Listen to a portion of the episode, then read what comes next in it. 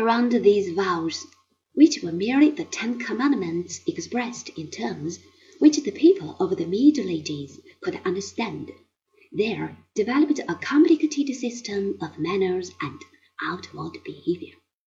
The knights tried to model their own lives after the example of those heroes of Arthur's Round Table and Charlemagne's court of whom the troubadours had told them, and of whom you may read in many delightful books which are enumerated at the end of this volume.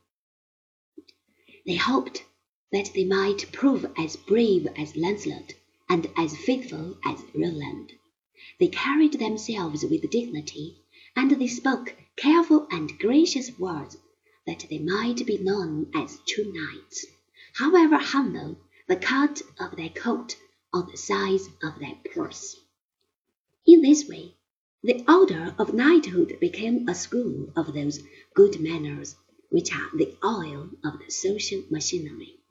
Chivalry came to mean courtesy, and the feudal castle showed the rest of the world what clothes to wear, how to eat, how to ask a lady for a dance, and the thousand and one little things of everyday behavior which help to make life interesting and agreeable. Like all human institutions, knighthood was doomed to perish as soon as it had outlived its usefulness.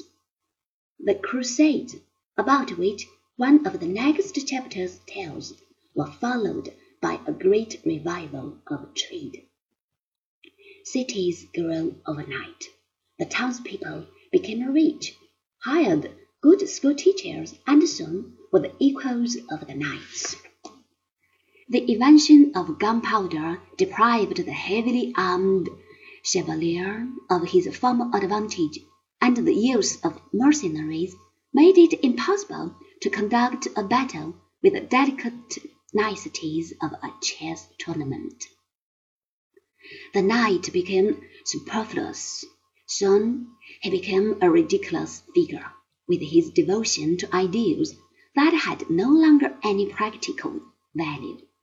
It was said that the noble Don Quixote de la Mancha had been the last of the two knights. After his death, his trusted sword and his armor were sold to pay his debts. But somehow or other, that sword seems to have fallen into the hands of a number of men. Washington carried it during the hopeless days of Valley Forge. It was the only defense of Gordon when he had refused to desert the people who had been entrusted to his care, and stayed to meet his death in the besieged fortress of Khartoum.